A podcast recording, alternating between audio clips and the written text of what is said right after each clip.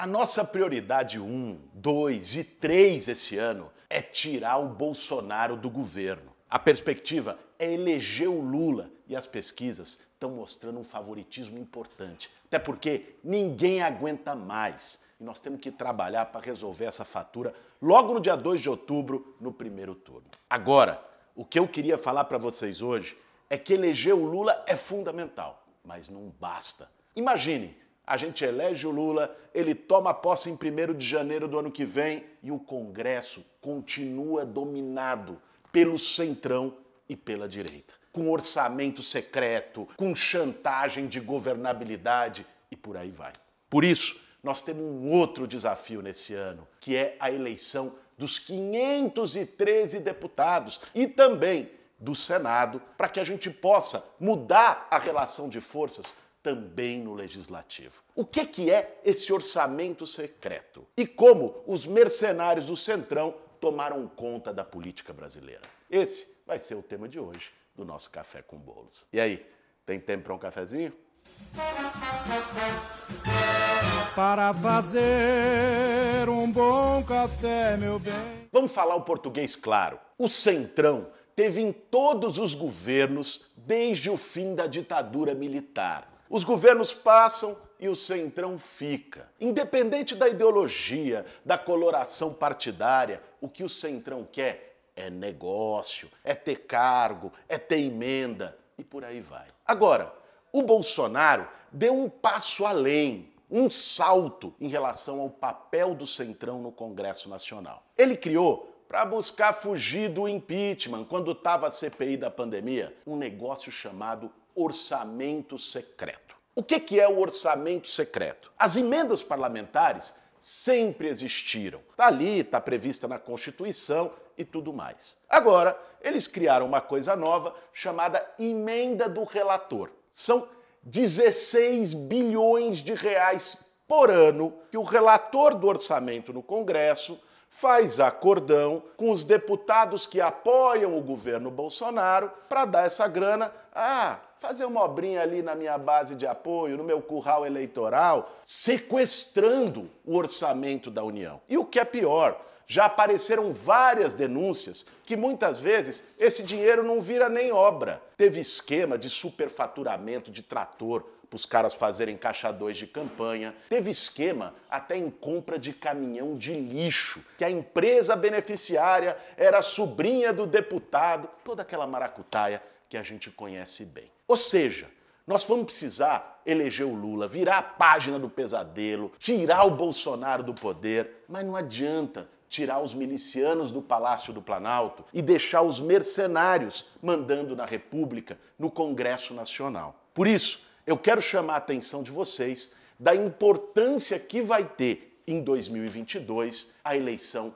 para o parlamento. Se somar apenas três partidos do Centrão, o PL do Valtemar Costa Neto, que o Bolsonaro se enfiou lá, junto com União Brasil, que foi a fusão do PSL, que era do Bolsonaro, com o DEM, e ainda o PP do Arthur Lira. Essa turma tem 188 deputados, mais de um terço da Câmara Federal. Agora, se a gente for além e ainda botar nesse balaio o PSD, o MDB do Temer, o PSDB e mais uma sopa de letrinhas de outros partidos do Centrão, só falta oito votos para eles chegarem em 342. E 342 votos na Câmara dos Deputados significa uma maioria extensa que dá condições, por exemplo, de aprovar processo de impeachment, de aprovar todo tipo de emenda constitucional, enfim, dessa turma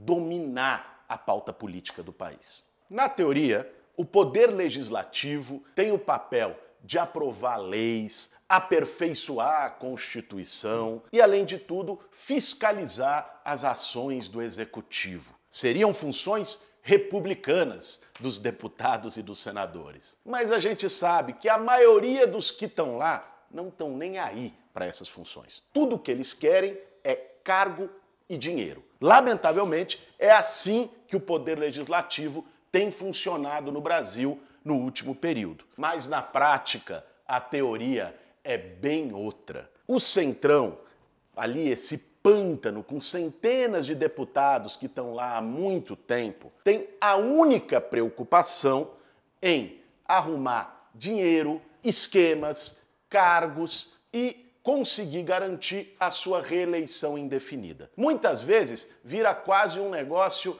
de capitania hereditária. O pai vai se aposentar da política, passa para o filho, não é? Ou às vezes a esposa, ou passa para o marido, e assim vai.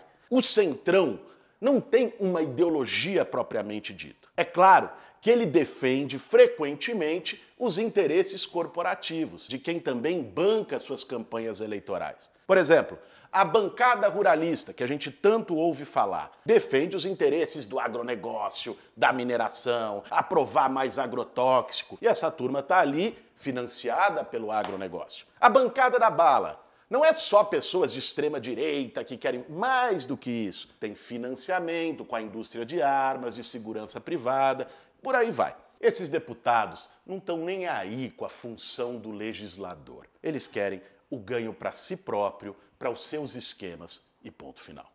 E o que é pior é que muitas vezes o destino do Brasil fica na mão deles. Vamos nos lembrar lá de 2016 do golpe que foi arquitetado contra a Dilma, alegando pedaladas fiscais. Pedaladas que nunca foram comprovadas, mas mesmo que fossem, perto do que o Temer e o Bolsonaro fizeram depois, iam parecer brincadeira de criança. Aquela sessão asquerosa do Congresso Nacional, daqueles cidadãos hipócritas, votando em nome da família, da mãe, da tia, de Deus e por aí vai, ficou na memória. Ela é a cara do Centrão, a cara de um parlamento despolitizado, refém de jogos de interesse corporativos e reproduzindo o pior do velho clientelismo. Agora, imaginem no ano que vem. Vamos lá. Conseguimos vencer a grande batalha. Tiramos o Bolsonaro.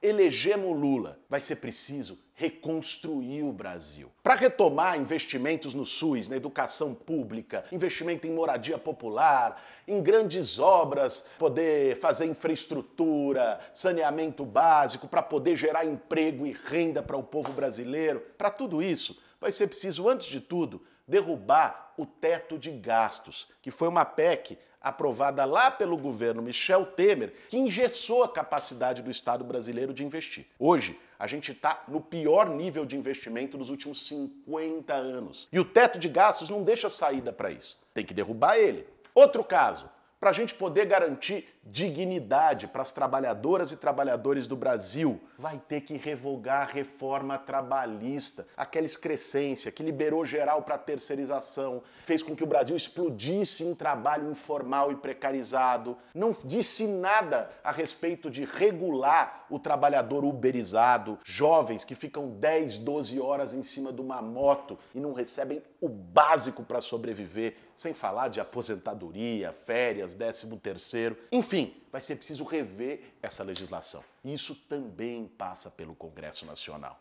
E esses são apenas dois exemplos de revogar retrocessos, sem falar em tudo que a gente vai ter que fazer para avançar em direitos para reconstruir o Brasil. Então, o Congresso Nacional vai ter um papel fundamental. E as eleições de outubro vão definir quem é que vai estar ocupando aquelas cadeiras pelos próximos quatro anos. Agora, vamos parar para pensar. Como é que a turma do Centrão consegue se manter maioria por tantos e tantos e tantos mandatos? Isso tem a ver com a forma como acontece a eleição legislativa no Brasil. Em geral, ela é despolitizada, afastada do debate dos grandes projetos nacionais e é pautada pelo clientelismo. Ah, aquele deputado foi quem lá? Levou um cascalho para tirar a terra da minha rua. Aquele outro foi quem fez com que minha prima passasse na frente da fila do posto de saúde. Aquele ali chegou com um qualquer ali na comunidade. E é isso que acaba determinando muitas vezes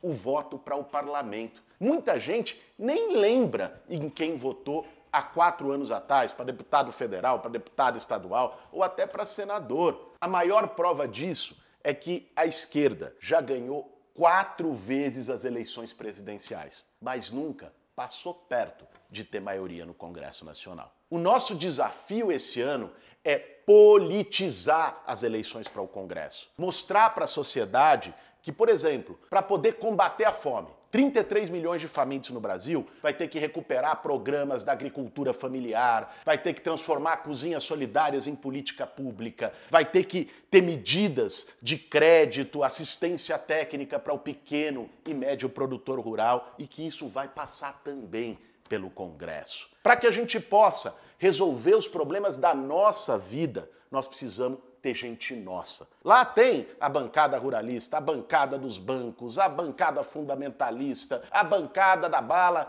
Nós precisamos ter uma bancada do povo, forte, grande, barulhenta no Congresso Nacional. E tem uma coisa, gente, que é matemática. Para a gente poder investir no que tem que ser investido, vai ter que acabar com o orçamento secreto. Só nos últimos dois anos, em 2020 e 2021, foram 36 bilhões de reais para o orçamento secreto, o que acaba com a capacidade de planejamento do Estado. Esse valor, só para você ter uma ideia, foi quatro vezes todo o orçamento em ciência e tecnologia do Brasil. Então, a gente vai ter que eleger o Lula, mas também garantir as condições para que o Lula possa aprovar as mudanças que a gente precisa no país. E elas passam, a gente goste ou não, pelo Congresso Nacional. Daí a necessidade da gente ter um esforço nesses meses que nos separam de outubro para fortalecer a bancada do povo no Congresso e também nas assembleias legislativas. E vamos ter em mente que se a esquerda não fizer pelo menos um terço do Congresso Nacional, coisa que hoje a gente não tem, o Lula ainda pode ficar refém da instabilidade e da ameaça do impeachment dessa turma que não tem pudores se não tiver os interesses deles atendidos. Como vocês sabem, eu assumi o desafio de tentar ser um entre esses 513 deputados federais. Mas eu não quero chegar lá sozinho. A gente quer chegar em bando, com um grupo grande de deputadas e deputados comprometidos com as causas populares para fortalecer as mudanças que a gente precisa fazer no Brasil a partir de 2023. Poder fazer o Brasil pós-Bolsonaro respirar de novo, ter esperança, pensar no futuro. Esse é o objetivo de uma grande bancada do povo no Congresso. E para isso, a gente precisa da sua ajuda. Se você é daqui de São Paulo, entra no nosso zap, vai lá, se inscreve nos grupos de ação Lula Boulos, participa, se engaja, faz o que tiver no seu alcance. Se você é de outro estado, procure as deputadas e deputados comprometidos com as nossas pautas, do nosso campo, porque existem muitos. E nós vamos precisar da visibilidade para essa turma. Porque do lado de lá, não se esqueçam, tem o poder da grana, o poder do orçamento secreto. Do lado de cá, nós temos engajamento, militância e muita disposição de luta. Vem com a gente. Esse foi mais um café com bolos. Mas não desliga não, gente. Não vai embora não, porque hoje é aniversário do Galo que tá ali e nós temos um bolinho. Vamos mostrar aqui, pai. O pai vai estar tá muito ruim de mostrar. Vem cá, Galo, vem cá. Não é bem um bolo, é uma torta de morango. Né? O Galo, que é o manda-chuva do café com bolos, aqui tá num sorrisinho amarelo aqui, né? Mas não foi pego de surpresa porque ele viu que a torta estava aí. Tá aqui, ó. Vamos cantar um parabéns pro Galo. Peço que vocês cantem também na casa de vocês. Vamos lá. Parabéns pra você nessa data querida. Esse foi mais um café com bolo, gente. Ó, gente, vocês estão aí, ó. Nós estamos cortando aqui a torta de morango. Nós estamos gravando na sexta-feira, dia 17 de junho, que é o aniversário do Galo. Mas hoje, o dia que está exibindo, dia 19 de junho, é o meu aniversário. Então essa torta vai para mim também, tá certo? Parabéns para você. Parabéns.